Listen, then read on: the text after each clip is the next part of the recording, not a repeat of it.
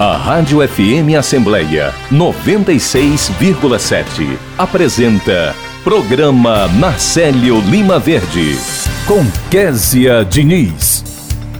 No programa desta terça-feira, a gente conversa com o psiquiatra e diretor clínico do Hospital de Saúde Mental, professor Frota Pinto, o Dr. Elder Gomes, que fala sobre a campanha Setembro Amarelo. O repórter Silvio Augusto antecipa os destaques que ocorrem na Assembleia. A gente conversa também com o diretor de planejamento da Companhia de Gestão dos Recursos Hídricos do Ceará, COGÉ, o Elano Joca, que fala sobre a situação dos açudes aqui no estado.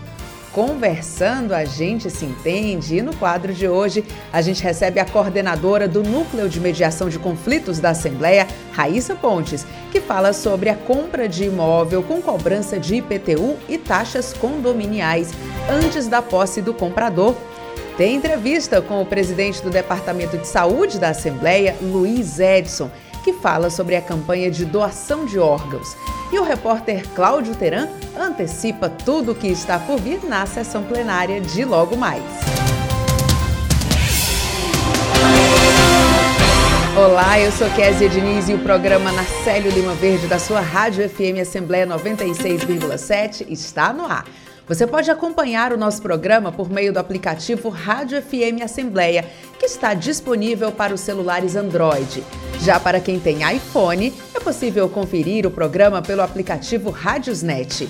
A Rádio FM Assembleia também está no site da Assembleia Legislativa do Ceará. Além disso, a nossa programação está no ar no podcast Rádio FM Assembleia, nas plataformas de áudio Spotify, Deezer, Apple e Google Podcasts. Você pode ainda acompanhar o programa Narcélio Lima Verde em vídeo no YouTube e no Facebook da Alesse. E para participar do nosso programa, com alguma sugestão, é só mandar mensagem para o nosso WhatsApp 859-8201-4848. Eu agradeço a você desde já pela companhia. Entrevista. O Ceará possui 12 açudes com volume morto e outros seis com volume seco. E a gente vai entender melhor sobre esse assunto com o diretor de planejamento da Companhia de Gestão de Recursos Hídricos do Ceará, Elano Joca, a quem eu agradeço pela participação. Elano, seja muito bem-vindo ao nosso programa. Bom dia. Bom dia, obrigado pela, pelo convite. Estamos aqui à disposição. Ela não conta pra gente quais são esses açudes que estão com o que a COGÉ considera né, de volume morto ou seco aqui no Ceará. Olha, veja, é, essa questão do volume morto, a gente considera é, uma, um certo percentual de acumulação, em torno de 5%, mas eles estão mais ou menos espalhados ali no Sertão Central. São reservatórios que, ao longo desses anos, de 2012 para cá, ainda não tiveram um aporte satisfatório, né? É, eles estão com volume morto e, algum, e, alguns deles com volume seco também, é o caso ali do no Sertão Central, do Pirabibu, é, Museu Tabosa. Então são é, uma região do estado de Ceará que ainda não teve aporte satisfatório. Apesar dessa quadra chuvosa desse ano ser, ter sido muito boa na maior parte do estado, mas a gente ainda encontra com reservatórios nesse nível de, de reservação. Agora, Elano, quais são as medidas que estão sendo adotadas para garantir o abastecimento de água, que essa água chegue à população nesses municípios? Olha, é, existem outros reservatórios que eles são, são utilizados, né? É, existe e, e, podem ser utilizados de forma emergencial, né? E através de adutoras de estruturantes, né? Novas adutoras são construídas a partir de outros reservatórios que tenham maior resiliência nesse período de seca. Aliado a isso, né, existe um, um, um, programa contínuo de perfuração de poços, né, que atende também essas, essas sedes de município e essas localidades, né, para não deixar que falte água às comunidades e às cidades. Helder, a gente já viu, né, alguns anos atrás, o Castanhão, por exemplo, que é o nosso maior reservatório, ele chegando ali no nível crítico, né, 2,5, enfim, um, um nível muito difícil da gente acompanhar. Quem já viu o Castanhão ali nos seus bons momentos ficou realmente muito preocupado com a situação. Hoje a gente tem uma situação bem melhor no Castanhão devido a essas últimas chuvas. Qual é a situação hídrica do estado hoje? Veja bem, é, o Estado hoje, os açudes que a COGE monitora, é, a gente tem um percentual de acumulação de 35%, mais ou menos, 35%, 36%, né? é, de 2012 para cá, é um dos melhores índices de acumulação que, a, que o Estado apresenta, né? Mas, assim, ainda está, digamos assim, não é uma situação mais de conforto ainda, né? A gente poderia estar no patamar de 70%, que aí sim seria uma situação de mais conforto. Esse patamar, a gente ainda tem que ter uma atenção mais redobrada, né? Algumas regiões têm suas restrições de uso, como no caso da irrigação. A região ali do Vale do Jaguaribe, como você bem falou, o Castanhão, ele ainda não está na sua plenitude para atender os múltiplos usos, principalmente para irrigação. Então, há algumas, algumas restrições né, de uso para que a gente garanta a longevidade desse, dessa reservação, né? Tendo em vista que a gente não sabe quando é que vai chover no próximo ano, né? Quando, o quanto vai chover e como vai ser essa chuva. Então, a gente sempre tem que tratar essa questão da, da hídrica com muita parcimônia, né? E, e, e, com a gestão participativa, né? A CORGE, junto com os comitês de bacia, é que fazem essa gestão participativa, né? A gente, é, é, a, a, operação do reservatório, ela é feita de comum acordo com os comitês e a sociedade nas reuniões de alocação no meio do ano. Por isso que a gente tem mantido esse controle, né? E o uso racional, é, sempre pedindo o uso racional dos recursos hídricos para a sociedade. Elano, a gente, principalmente quem mora na capital, né, tem essa facilidade de ter água encanada. Isso eu estou falando a maior parte da população. Facilidade de ter água encanada, você vai ali, acorda, liga a torneira e fica, escova o dente, e vai tomar banho, enfim, a gente não, não convive com essa dificuldade da escassez hídrica, né? De você ter uma dificuldade, como muita gente convive no interior, de ter que escolher como é que vai utilizar a água que está disponível, porque já está olhando ali que ela pode acabar logo, logo. Qual é a dica que você dá para principalmente quem está aqui na capital e que precisa contribuir também? Porque, como você disse, 35% Ok, mas a gente ainda não tem uma situação em que a gente pode é, ter nenhum tipo de desperdício de água, né? Sim, com certeza. O, o cearense, assim, é, principalmente é, quem está aqui na região metropolitana de Fortaleza, é, tem que ter essa ciência a sensibilidade de que a nossa água, né, principalmente a de Fortaleza, ela, ela, faz, ela vem de um sistema bem robusto de, de, de infraestrutura hídrica, é, dos Açores aqui da metropolitana, mas também, quando necessário, água vem do Castanhão, ali do Vale do Jaguaribe, e agora, com, com o advento da transposição de São Francisco, também existe essa alternativa né, de complementar a, o abastecimento da cidade de Fortaleza do macrosistema metropolitano, digamos assim. Então, assim, é importante que o, que o cidadão fortalezense da, da, da, da região metropolitana de Fortaleza tenha ciência de que essa água, para chegar na sua torneira, né, ela ela, ela desenvolve um, um extenso caminho, né, com bombeamentos, né, alguns outros usos são mais restritivos para que essa água seja, seja predominantemente para o abastecimento humano, entendeu? Então, é importante que o, que o cearense tenha essa sensibilidade, que a gente também vive na região semiárida, né? A gente vive da incerteza de que de quanto vai chover no próximo ano e de quanto vai ser aportado de água no próximo ano, entendeu? Então a gente tem que ter essa, essa sensibilidade para a gente contornar essas situações, né? Mas aliado a isso, tem a questão da, da infraestrutura que o Estado do Ceará possui hoje, uma, uma, uma, infraestrutura robusta, né? Você tem o Castanhão, o Eixão das Águas, agora a entrada do, do São Francisco e todo, e todo um sistema de distribuição de água bruta que tem aqui na metropolitana. Tá ótimo, Elano, obrigada, viu? A gente tem a incerteza sobre é, as questões climáticas, claro, né? Mas a gente tem a certeza de que tem muita gente boa trabalhando para a gente poder ter essa compreensão, saber o momento certo em que tem que fechar cada vez mais a torneira, evitar desperdício, para que a gente tenha água para todo o Ceará. Então, muito obrigada pela sua participação, bom trabalho aí para você e bom dia. Ok, muito bom dia. Agora 8 horas e 17 minutos e a gente vai conversar com o repórter Silvio Augusto, que está aqui na Assembleia Legislativa, cheio de novidade para contar para a gente. Muito bom dia, Silvio. Bom dia, Késia. Bom dia a todos. A Escola de Gestão do Tribunal de Contas do Estado do Ceará está com inscrições abertas para cursos na modalidade à distância. As três capacitações disponíveis abordam o eixo temático Gestão Pública. Para falar sobre o assunto, vamos conversar com o doutor Luiz Eduardo Menezes, ele que é diretor-geral do IPC TSE. Bom dia, doutor Luiz. Bom dia. Uh, é uma das funções do Tribunal de Contas, além de auditar as contas, é de trabalhar preventivamente. E por isso ele tem uma escola de contas, para que os gestores aprendam para que errem o mínimo possível. E esse mês nós estamos lançando agora três capacitações, uma voltada para a área de contabilidade, outra voltada para a área de controle interno e uma terceira mais técnica voltada para é, redesenho de processos, modelos de desenho de processos. Quem quiser participar desses cursos, como é que pode fazer? É simples. Entra no site ipc.tce.ce.gov.br, vai lá na abazinha CIGED, faz sua inscrição. Após a inscrição, você vai receber um e-mail e com esse e-mail, com as informações todas, você está inscrito e pode participar à vontade. Quem pode participar? Qualquer pessoa, qualquer, qualquer gestor, qualquer pessoa da sociedade pode participar desse curso, porque o importante é que todos se capacitem para que a sociedade conheça melhor o processo de controle público e os jurisdicionados, que são gestores municipais e estaduais, aprendam para que errem o menos possível, porque a função do tribunal também é prevenir.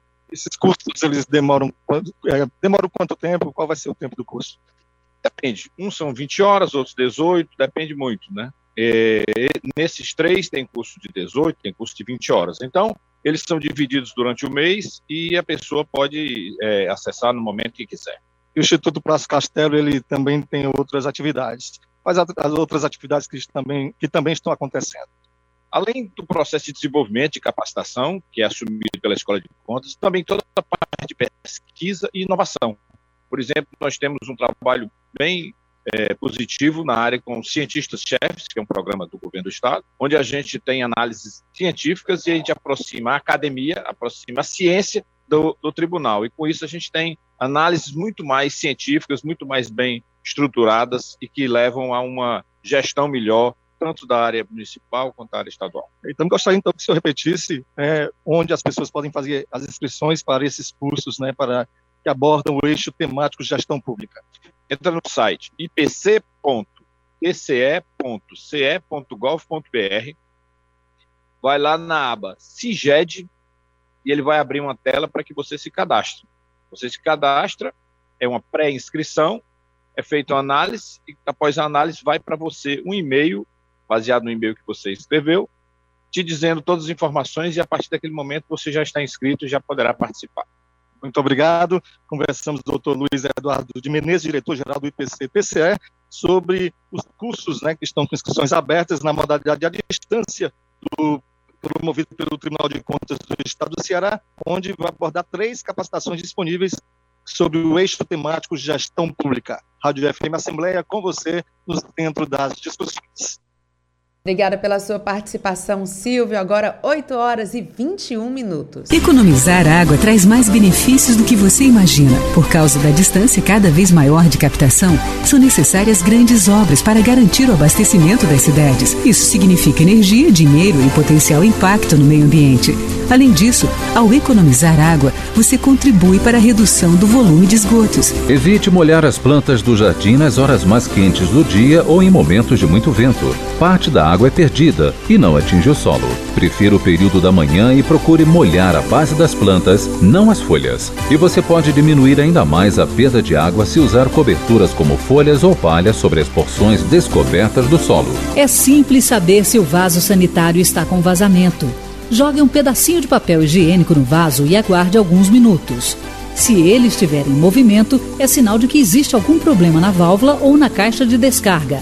Resolva o problema rapidamente. Seu bolso e o meio ambiente agradecem. Entre nessa corrente. Participe! Apoio Rádio FM Assembleia 96,7. Você ouve Programa Narcélio Lima Verde com Késia Diniz. Agora 8 horas e 22 minutos e o movimento Pró Criança oferece 4 mil vagas para o curso gratuito do projeto Coletivo Online.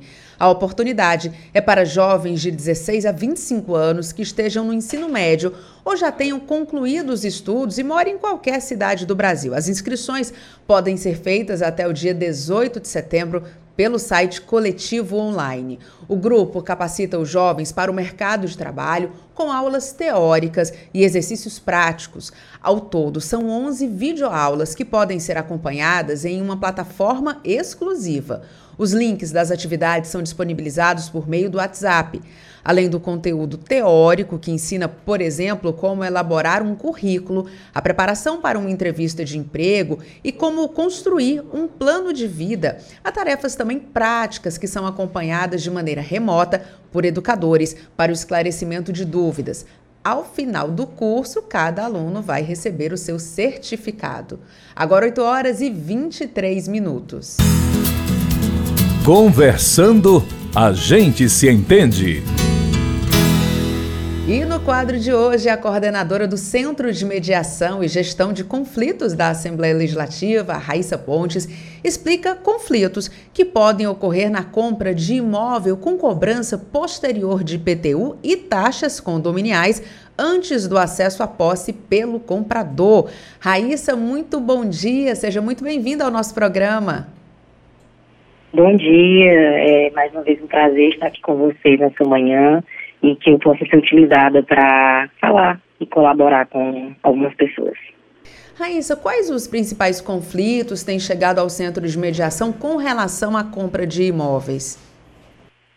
É... Bom, na verdade, a gente tem que ter um pouco de cuidado, porque com relação à compra de imóvel, quando eles compram o imóvel diretamente com a construtora, né, eles compraram o imóvel diretamente com o construtor e estão estabelecendo uma relação de consumo segundo o Código de Defesa do Consumidor.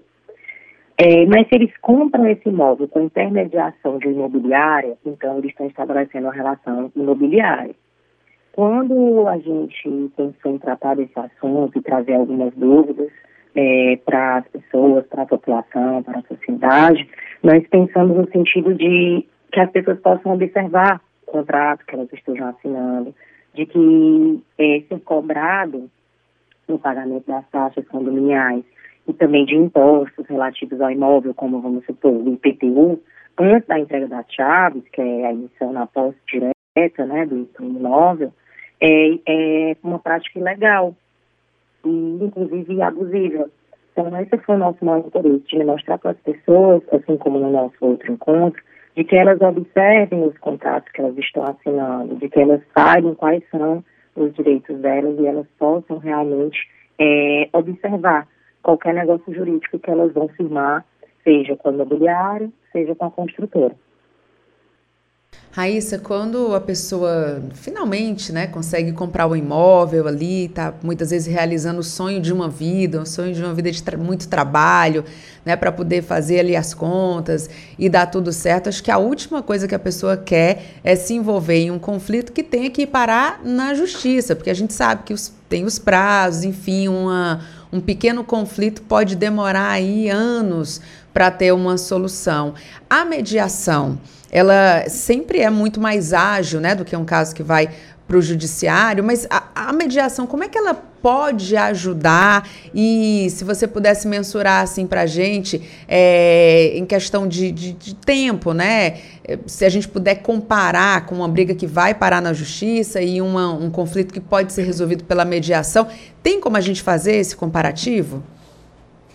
É, sim, temos como como fazer um comparativo, porque a mediação ela traz, dentre os benefícios que ela realmente é, propõe para as pessoas, há uma maior celeridade, uma forma de acessar é, a justiça de uma maneira mais ágil.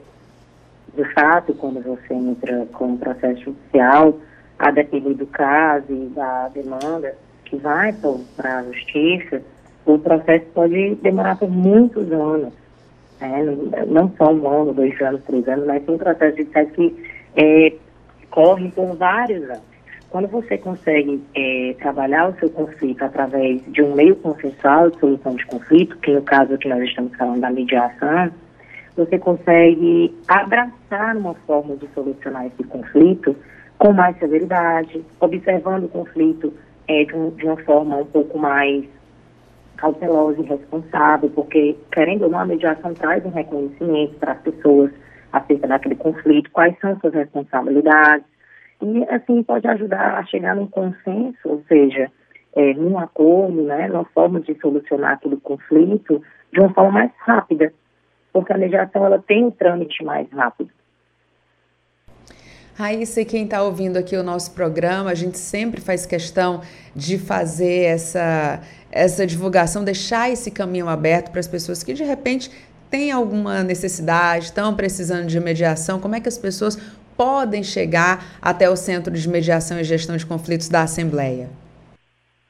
Bom, é, antes de eu, de hoje falar é, essa forma de acesso, eu gostaria de pedir licença, porque hoje é o Dia Estadual do Mediador Comunitário, e, que é dia 13 de setembro, e tem uma lei, né, que é a Lei 14.620 de 2010, que fala sobre esse Dia Estadual do Mediador Comunitário, e são pessoas muito importantes que trabalham com mediação comunitária nas suas comunidades, e gostaria de saudar a todos, parabenizar esses mediadores que vêm fazendo um brilhante trabalho nas comunidades, nas suas comunidades também, e levando esses meios de solução consensual de conflitos para o mundo, para a sociedade, trazendo novas formas de olhar para o conflito. Eu fico de parabéns a todos os mediadores comunitários. Ah. É, com relação à forma de acesso, nós ficamos na Avenida Ponteira, 2300, quarto andar, sala 305, é o nosso acesso presencial. Lá nós temos é, todo, toda a equipe para poder atender as demandas que as pessoas tenham, seja de forma para trazer conflito, seja na parte de assessoria jurídica. Também temos no site da Assembleia uma página em que as pessoas podem marcar o seu atendimento de triagem de forma presencial, que é onde a pessoa vai marcar um atendimento para mediação e a assessoria jurídica gratuita. São é, novos serviços que estão no site da Assembleia, na nossa página do Centro de Mediação e Gestão de Conflitos. E se alguém tiver alguma dúvida, nós estamos no telefone 2180 6513 ou 2180 6514. Estamos à disposição para tirar quaisquer dúvidas e também para atender a, o caso que a pessoa queira trazer para o Centro de Mediação e Gestão de Conflitos. Raíssa Pontes, que é a coordenadora do Centro de Mediação e Gestão de Conflitos aqui da Assembleia Legislativa, muito obrigada pela sua participação, muito bom dia e até a próxima. Muito obrigada, bom dia a todos. E você que está acompanhando aqui o nosso programa, se você tiver algum comentário, alguma dúvida sobre o tema é, mais ligado à questão de dessa pacificação de conflitos, você pode mandar para o nosso WhatsApp que a gente vai repassar também para o centro de mediação, para que eles possam te ajudar e a gente possa também falar sobre esse assunto aqui no nosso programa. O nosso número é 859 8201 4848. Agora a gente segue 8 horas e 30 minutos. Aliança pela Igualdade Brasil. Desigualdade social. Será que só aquele que sofre com ela é que sabe o que ela significa? A desigualdade social é a distância que existe entre pobres e ricos, proprietários e sem teto e sem terras, intelectuais e analfabetos, negros e brancos, homens e mulheres. A desigualdade social do Brasil, um país de mais de 190 milhões de habitantes, está marcada por percentuais alarmantes entre os que possuem riquezas e aqueles que são totalmente desprovidos dela.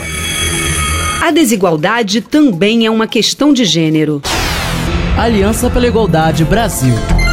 Apoio Rádio FM Assembleia 96,7. Você ouve Programa Narcélio Lima Verde, com Késia Diniz.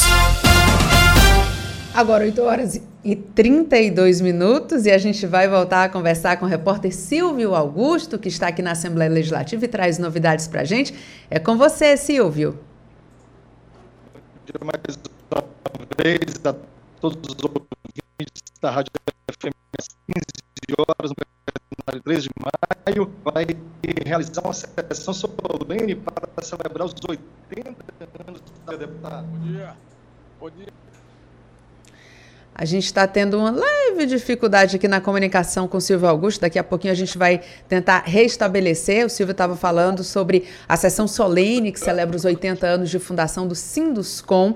Essa sessão solene que vai fazer essa homenagem está marcada para acontecer hoje, terça-feira, dia 13 de setembro, às 18 horas, comemorando os 80 anos da fundação do Sindicato da Indústria da Construção Civil do Estado do Ceará, que é a Sinduscom, uma entidade de classe que representa o setor patronal da construção civil aqui do Estado, uma das entidades mais importantes que a gente tem aqui no nosso Ceará. O evento atende a solicitação dos deputados Carlos Matos e Carlos Felipe e vai acontecer no plenário 13 de maio.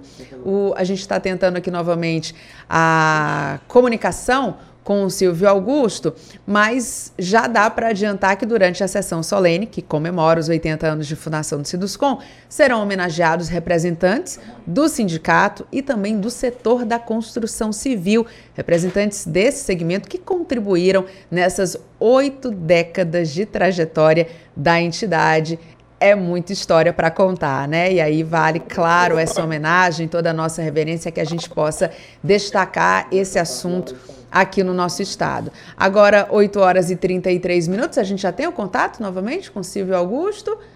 Já? Já temos? Vamos tentar então falar. Silvio, você está me ouvindo bem? Estou sim, Kézia. Você está tá me ouvindo bem, Kézia? É, Silvia, a gente está. É, a gente vai fazer aqui uma outra forma de contato com você, porque a gente está te ouvindo bem baixinho. Então, para os nossos ouvintes, claro, a gente sempre preza pela qualidade é, da informação e como essa informação está chegando nos nossos ouvintes. Né? A gente preza por aquele som limpo, em que o ouvinte vai ter aí toda a comodidade para absorver a informação que está sendo repassada pelos nossos repórteres. Então, Silvio Augusto está aqui na Assembleia Legislativa, fica se deslocando e, em alguns momentos, claro, a gente tem algumas dificuldades para ter esse contato com ele. Programa ao vivo, né, minha gente? Programa ao vivo, a gente vai fazendo essas adaptações aqui, mas a gente já está com o Silvio Augusto aqui é, na linha e a gente vai conversar com ele agora para ele dar os detalhes sobre essa solenidade que acontece logo mais aqui na Assembleia. Silvio Augusto, agora sim, vamos conversar agora aqui no programa Narcélio Lima Verde, é com você.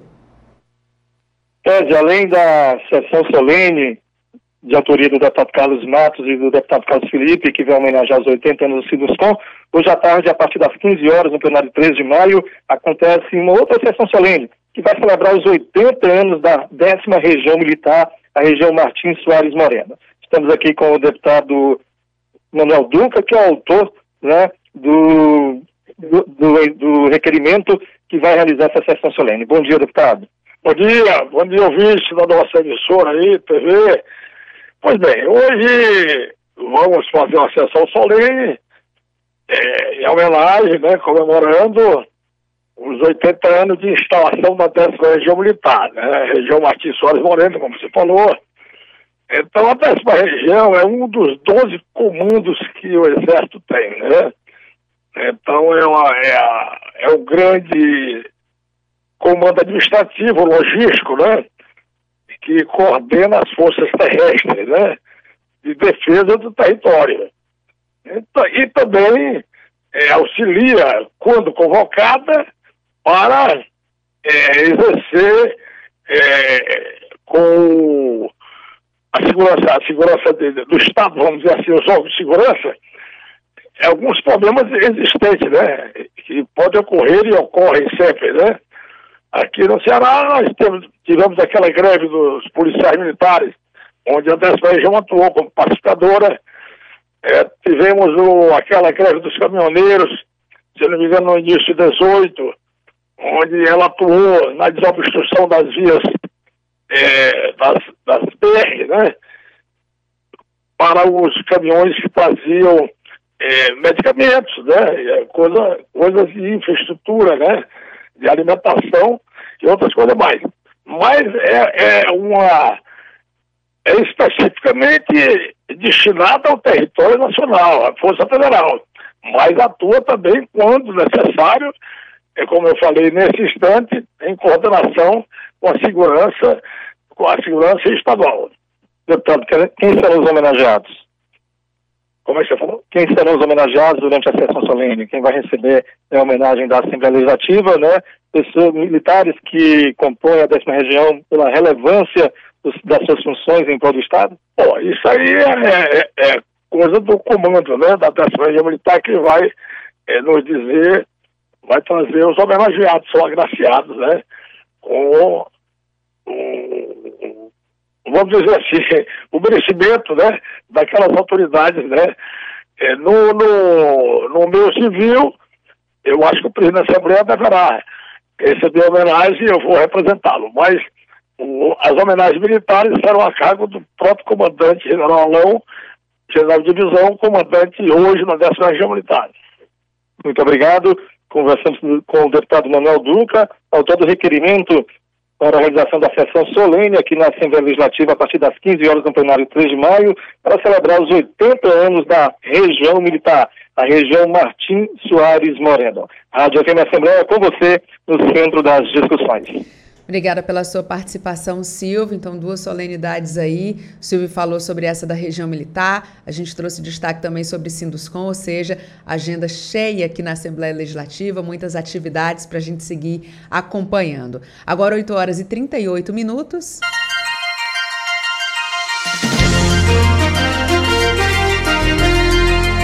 A comunicação social da Assembleia Legislativa do Ceará é um complexo que envolve televisão, rádio, jornal, revista, agência de notícias e o núcleo de mídias sociais.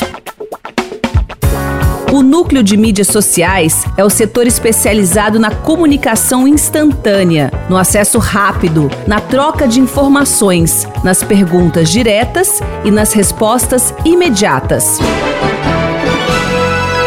através do fanpage, do Twitter e do Instagram. A Assembleia aproxima-se do cidadão, dando-lhe acesso imediato ao que acontece no plenário e nas comissões, pesquisas de opinião, entrevista com especialistas e membros do poder público, visando o debate sobre temas relevantes para toda a sociedade cearense. Para isso, planeja, cria conteúdos, atualiza, monitora e avalia periodicamente o desempenho. Compartilhar iniciativas. Esta é a meta da Assembleia Legislativa do Estado do Ceará.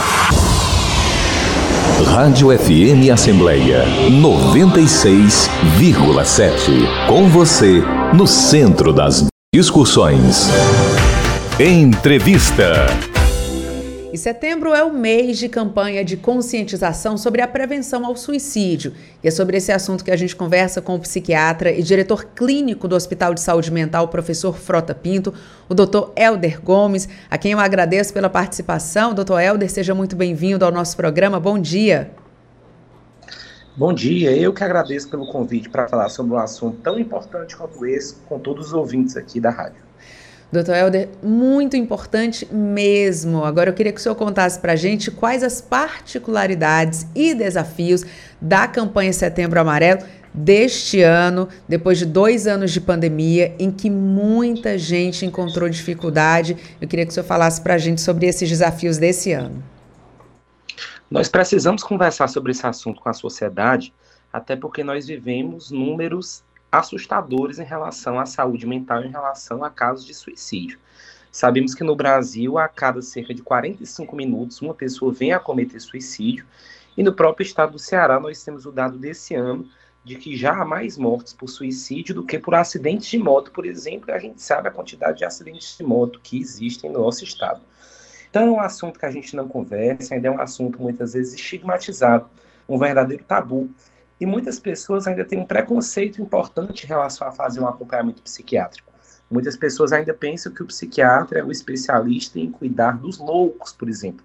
E a gente sabe que não é isso, até porque a maior causa de suicídio que temos na população é a de depressão. E a gente sabe que as pessoas com depressão mantêm o juízo da realidade preservado é importante a gente estar conversando sobre isso, até por uma questão de prevenção, que a gente possa prevenir esses acontecimentos na sociedade, que podem ser prevenidos muitas vezes com acompanhamento psiquiátrico ou psicológico. Doutor Helder, é, como é que as pessoas próximas podem identificar que alguém está passando por essa situação delicada, está pensando em suicídio, que momento a gente pode é, perceber isso e o que fazer quando a gente começa a perceber que existe essa, essa possibilidade? Nós sabemos que qualquer transtorno mental grave pode vir a cursar com pensamento de suicídio ou tentativa de suicídio. O caso mais comum é a própria depressão, mas outros transtornos que tragam sofrimento, como é o caso de uma ansiedade grave, de uma esquizofrenia, de um transtorno bipolar, de uma dependência química, podem vir a causar pensamento suicídio como sintoma, como manifestação desse transtorno mental.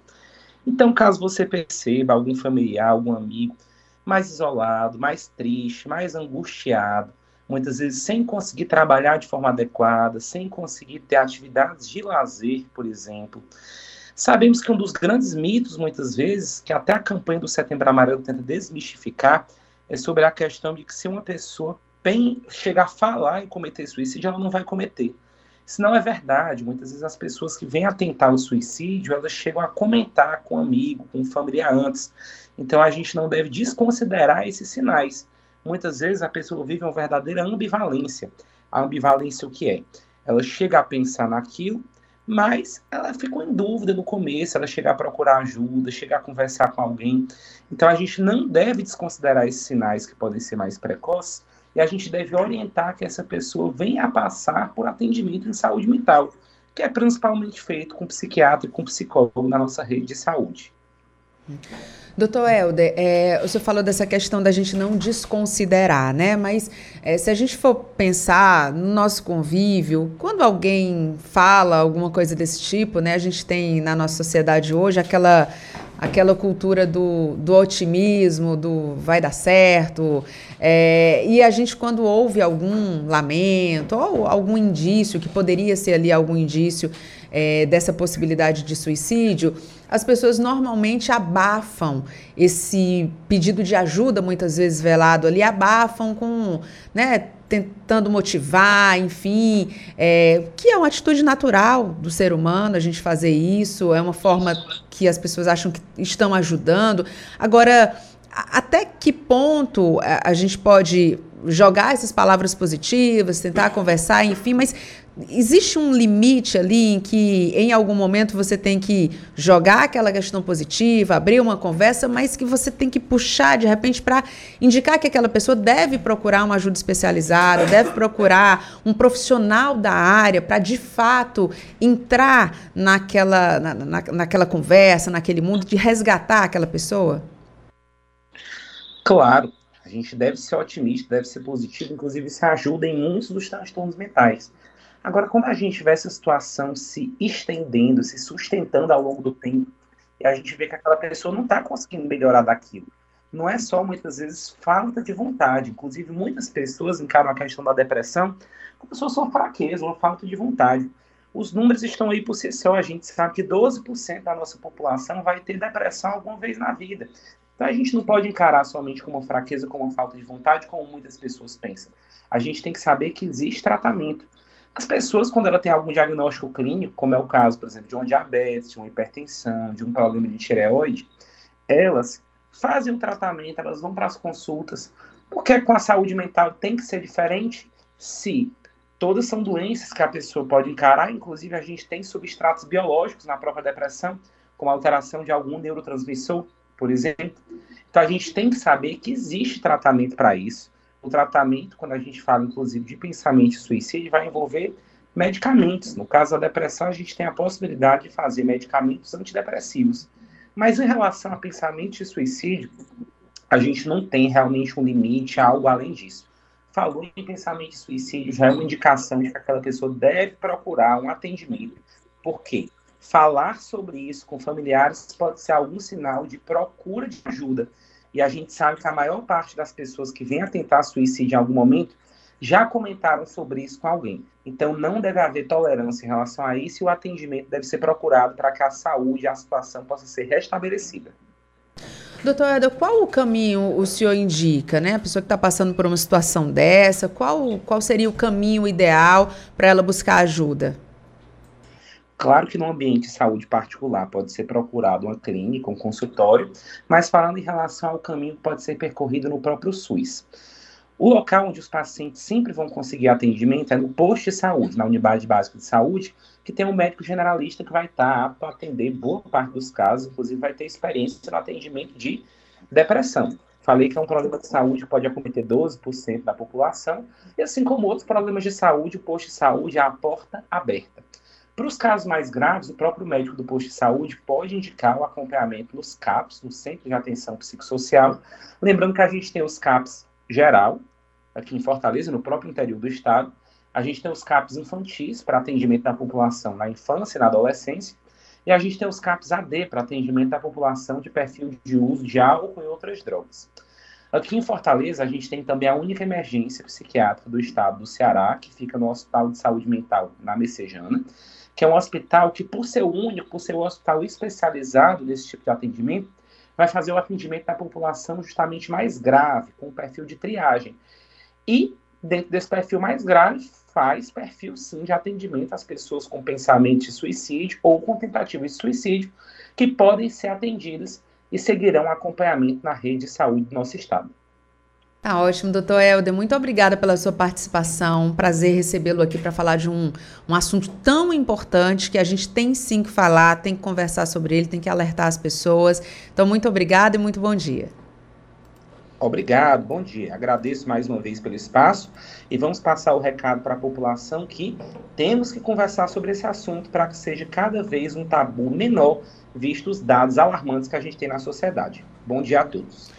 Bom dia, doutor Helder. Agora 8 horas e 49 minutos. Escutar com atenção, ter dedicação, ouvir com carinho é o caminho. Falar é melhor solução, ouvir com coração, tarefa para muitas mãos. Acolher é o caminho. Setembro Amarelo um mês inteiro de atividades para discussão e prevenção do suicídio. Apoio Rádio FM Assembleia 96,7. Entrevista. A Associação dos Servidores da Assembleia Legislativa do Ceará realiza ações em apoio ao movimento Doe de Coração. E sobre esse assunto a gente conversa com o presidente do Departamento de Saúde da Assembleia, Luiz Edson, que está aqui no estúdio com a gente. Luiz Edson, muito obrigada pela sua participação. Muito bom dia. Bom dia, Kézia. Eu que agradeço mais uma vez esse espaço tão importante e que a gente divulga né, informações relevantes para toda a nossa sociedade. Luiz Edson, começa falando para a gente o que é o movimento Doe de Coração. Perfeito. Doe de Coração é um movimento, é um, um projeto do Grupo Queiroz. Há mais de 10 anos nós nos engajamos a associação e o Poder Legislativo, né, através da associação, com os servidores, nesse movimento no intuito de é, mostrar a importância de doar órgãos e tecidos né, para os nossos irmãos, né, para as pessoas que estão necessitando. Que a gente sabe, né, quer dizer, que depois que a gente passa desse, dessa vida aqui, a gente podendo deixar alguma coisa a mais que, que melhore, que minimize o sofrimento do próximo, é importante. Então a associação está sempre ligada ao, ao grupo Etisqueiroz, com a, principalmente com a Unifor. Esse ano nós vamos fazer um movimento lá no departamento no dia 22 de setembro. O pessoal da Unifor vem fazer um movimento dentro do departamento para poder conscientizar, mostrar é, os pormenores, né, como é que a pessoa pode é, registrar que é, é um doador, que pode ser um doador, após o falecimento. Então, é muito importante a gente estar tá fazendo essa divulgação. E esse ano nós temos aqui um, um dado que é, além de promover essa divulgação, nós estamos solidários com uma funcionária nossa chamada Tereza Costa, muito conhecida TT, lá do Departamento de Documentação e Informação. Ela está na fila de espera de um transplante há mais de quatro anos e a gente está junto com ela, que é, é, é uma, um transplante renal, né, apoiando essa causa dela. E ela já, fez, já deu algumas entrevistas aqui mostrando né, essa, essa é, sensibilizando a todos né, dessa, dessa questão que é tão relevante, sabe, Kézia? É, e é a, a, diferença, né, entre poder salvar uma vida. Muitas vezes a gente até fala sobre esse assunto, é, né, diz que, ah, que, que bonito, solidariedade e tal, mas na hora em que a família precisa se despedir, tem que Isso. tomar aquela decisão ali, Isso. né, já está ali no momento de de tanta comoção e tal, a dor da despedida, ter que cuidar também de coisas práticas, como a questão de velório, enfim às vezes, aquele momento que é decisivo para quem está esperando pelo Perfeito. transplante, pela doação, é um momento muito difícil e delicado para as pessoas também, né, Luiz Edson? E, é. e tratar dessa forma de fazer a conscientização, de explicar informações que muitas vezes a gente não sabe, né? Tirar essas dúvidas é uma ação muito importante da Salse e vocês estão levantando também essa bandeira, né? Isso, Kézia. E assim, a gente tem avançado, a gente tem dados que a gente tem avançado, por exemplo, tem hospitais que que já chegam assistente social junto da família e já procura saber se aquele paciente pode ser um doador ou se ele já, já tinha feito, dando a expressão dele de ser um doador, né? Porque você sabe que também tem a questão do tempo, né? O tempo é muito importante, alguns órgãos se deterioram muito rápido, então tem que ter aquele momento para decidir. Então hoje alguns hospitais já têm essa, essa equipe que vai né, procurar falar com a família, isso é muito importante e a gente tem que divulgar isso. Né? E no caso da, da TT, Luiz Edson, é, entra também nesse momento, nessa mobilização para a gente tentar conseguir é, essa, essa possibilidade né, de prolongar a vida da TT. Isso, da qualidade de vida, qualidade, principalmente, né? A qualidade de vida é, é importantíssimo. É. E, e, essa questão da gente estar tá com ela, com acolhimento, né? A associação faz muito essa parte do, do apoio, do acolhimento aos servidores que estejam passando principalmente com, por questões de saúde. E é, e é muito importante essa, esse momento, né? Até, até para questão psicológica, né? De se sentir mais né, apoiado, mais valorizado nesse momento né, de sofrimento, de dor, de espera. Né, Kézia? Então é muito importante. Mas eu queria passar aqui, Kézia, um dado importante Sim. do IntegraSUS. Né? Segundo os dados do IntegraSUS, é, do portal da transparência da Secretaria de Saúde do Estado de Ceará, neste ano nós obtivemos 133 doações efetivas e 937 transplantes até o mês de julho. No, na época da. Na, quando teve a pandemia, claro que isso aí caiu, né? Sim. Mas nos anos anteriores foram registrados 97 e 83 doações, né? Porque caiu efetivas em 2021 e 2020. Então, assim, essa campanha tem essa importância também para poder voltar a gente tocar num assunto tão relevante, né? Para as pessoas né, a lembrar, olha, precisa a gente estar tá engajado, precisa a gente estar tá vendo com os membros da família para todos é, entrarem nessa campanha que é tão tão importante para os nossos irmãos. Uhum. Luiz Edson, e como é que os servidores podem participar e podem se engajar? A gente sabe que você falou do Sistema Verdes Mares, né? Certo. Eles fazem uma ampla divulgação, tem camiseta, tem é. é Eles trazem informativos, né? informativos. Como é que os servidores podem se engajar? Pronto, a gente no dia 22, certo? 22 de setembro, uhum. a partir das 9 da manhã, uma equipe da Unifor vai lá para o departamento de saúde e lá a gente vai fazer essa mobilização, lá gente, vão tirar dúvidas, a, a, a, onde a gente pode se registrar, onde o servidor pode se registrar, né, na numa possível doação de órgãos, né, e aí é essa a importância, né, da gente cada vez mais captar, né, doadores de, de órgãos e tecidos, não só órgãos, mas tecidos também muito importante, viu, Kézia? Já vou deixar o convite, porque dia 22 você já dá aquela decidinha, que você já conhece o caminho, né, Luiz Sim. Edson? E volta aqui para a gente Pronto, falar mais sobre esse assunto. mostrar como foi lá, lá o engajamento, né, a, o pessoal lá faz, fazendo parte desse dia tão importante. Luiz Edson, muito obrigada. É sempre um prazer conversar com você. Você que tem um astral tão bom, um sorriso tão, tão feliz quando se aproxima da gente. Então, muito obrigada. Parabéns pelo trabalho. Muito bom dia para você. Bom dia, Kézia. Mais uma vez lhe agradecer, agradecer, agradecer o Ronaldo, o Rafael aqui por esse apoio que tem dado não só a associação, mas o Departamento de Saúde mostrando toda essa questão da, da gente valorizar né, a saúde, a saúde física, mental, né? E, e trazer esses, esses, informativos aqui bem importantes. Obrigada, Luiz Obrigado, Edson. bom dia. Bom dia, agora 8 horas e 57 minutos. Meu coração Não sei porquê bate feliz quando te vê e os meus olhos ficam sorrindo e pelas ruas vão te seguindo. Mas mesmo assim. Milhares de pessoas no Brasil aguardam transplante. E essa espera pode ser reduzida com um simples gesto. Avise aos seus familiares que você deseja ser um doador de órgãos. A vontade é sua, a decisão é deles. Basta uma palavra de solidariedade para salvar toda uma vida. É só assim, então. Serei feliz, bem feliz. Seja um doador de órgãos, seja um doador de vidas. Apoio Rádio FM Assembleia 96,7. Você ouve Programa Narcélio Lima Verde, com Késia Diniz.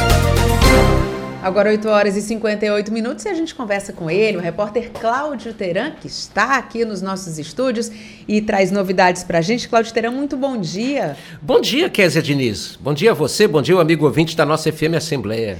Cláudio Teran, estamos ali há poucos dias, poucas semanas do processo eleitoral, mas a Assembleia Legislativa segue aí com atividades, né, com pautas. Eu queria que você destacasse para a gente alguns assuntos.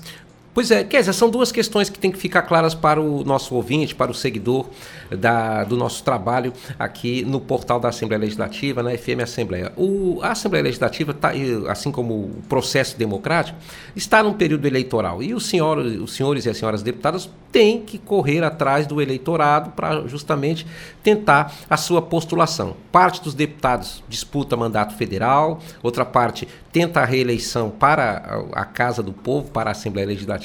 Tem também aqueles que não vão disputar ou que estão entrando em outras situações políticas, como, por exemplo, suplência em, em candidaturas de Senado e tudo mais. Então, toda essa mobilização leva os parlamentares a um contato mais direto com a população e esse contato presencial mais direto acaba é, é, criando um, um, um, novo tipo de funcionamento do plenário 13 de maio que é comum nesses períodos. Ao mesmo tempo, a casa permanece funcionando normalmente em toda a sua estrutura, em todos os seus departamentos. A Assembleia Legislativa hoje ela é uma casa plural, e essa palavra é muito comum na boca dos deputados, e muita gente pergunta, mas o que quer dizer? Quer dizer que a Assembleia hoje presta muitos serviços à sociedade em várias áreas. Na área médica, né? a Assembleia presta assistência jurídica, presta assistência do ponto de vista da defesa do consumidor, a Assembleia tem hoje uma faculdade funcionando dentro de suas dependências que vem contribuindo para a formação de muita gente, quer dizer, e tudo isso está funcionando uh, normalmente. Hoje nós vamos ter a sessão plenária que, de acordo com o Departamento Legislativo, será a última antes do primeiro turno. Nessa sessão, o que, que, deve acontecer? Nós vamos ter a leitura de projetos de lei complementar, projeto de indicação das senhoras e dos senhores deputados. No caso de projetos de lei, o deputado Carlos Matos está propondo a implantação de patrulhamento para combate de crimes rurais no âmbito do Estado. Na justificativa, ele explica que esse é um problema que não reduz. Existe muito crime, por exemplo, de roubo de gado, de contrabando de, de, de, carne, o assaltante, o ladrão, vai lá no campo, às vezes pega um, uma ou duas vacas de um agricultor que só tem isso para viver, né? e leva esse animal para abate, abate clandestino. Então ele defende que haja um patrulhamento mais efetivo para combate a crimes rurais. Esse é apenas um. O deputado tipifica outros que também acontecem e devido a essa demanda que ele recebeu, ele apresentou essa proposta. Nós temos também aqui o deputado, um outro projeto, esse é de autoria do deputado Evandro Leitão, presidente da Assembleia Legislativa, que regula as atividades dos centros de formação de condutores credenciados pelo Detran, especificamente para o processo de seleção, credenciamento e operacionalização dos centros de formação de condutores. O que, que o deputado Evandro está propondo aqui, Kézia? Ele quer garantir a qualificação constante de quem ensina a dirigir né? Porque obviamente que esse, esse profissional que ensina a dirigir, ele é muito importante na vida daquele cidadão que vai se tornar um motorista, porque a qualificação do que ele aprender vai servir depois para a vida dele como condutor, seja ele um condutor amador, seja ele um condutor profissional. Todos nós um dia, né, a gente não sabia dirigir, alguém nos ensinou, né? Eu lembro até hoje, Cláudio Teran. Lembro até hoje das instruções. Eu também lembro, até hoje das primeiras instruções que eu recebi. Eu lembro do primeiro dia que eu saí sozinho no carro, que olha, eu achei que eu ia subir no meio-fio. Cláudio eu entrei na rotatória da Praça Portugal e eu disse, eu só vou sair daqui quando o último carro sair, porque Pronto. eu não consegui, eu fiquei girando. Ficou girando. Até que deu certo. Você fez o que a minha mãe fez uma vez numa escada, numa porta rolante, né? Ficou passeando ali e não conseguia sair. Cláudio voltando aqui para a Assembleia Legislativa, é, como é que vai ser Pulando essa hoje? parte, né? Como é que vai ser a sessão hoje? Dizer, a sessão hoje, com todos esses, esses pedidos, nós temos aqui vários projetos de indicação também, que são aqueles projetos de sugestão dos deputados, mas olha, nós temos um expediente aqui que já, já está fechado. O deputado Acrísio Sena vai ser o primeiro orador do primeiro expediente. Logo em seguida, nós teremos a deputada Érica Amorim, o deputado Heitor Ferrer, o terceiro tempo, o deputado Davi Duran, havia reservado o, quatro, o quarto tempo, mas já cedeu para o deputado Fernando Hugo. O deputado Fernando Hugo está voltando de licença parlamentar. A licença dele foi num período de quatro meses, período esse que foi ocupado interinamente pelo deputado Oriel Filho, que volta para a suplência. O deputado Renato Roseno é o quinto orador. E o sexto é o deputado Queiroz Filho. No tempo de liderança, já temos um parlamentar inscrito, é o deputado Renato Roseno do PSOL. Teremos também, além da leitura dessas matérias, Kézia Diniz, provavelmente teremos também a votação de algumas matérias na sessão de hoje, no plenário 13 de maio da Assembleia. Cláudio Terá, muito obrigada pela sua participação e bom trabalho. Para você, um bom dia. E nós chegamos ao final do programa Nacélio Lima Verde de hoje. Recebemos o psiquiatra e diretor clínico do Hospital de Saúde Mental, professor Frota Pinto, o Dr. Elder Gomes, que falou sobre a campanha Setembro Amarelo. O diretor de planejamento da Companhia de Gestão dos Recursos Hídricos do Ceará, Elano Joca, explicou sobre a situação dos açudes aqui do estado. No quadro Conversando, a gente se entende, a coordenadora do Centro de Mediação e Gestão de Conflitos da Assembleia, Raíssa Pontes, falou sobre a compra de imóvel com cobrança posterior de IPTU e taxas condominiais antes da posse.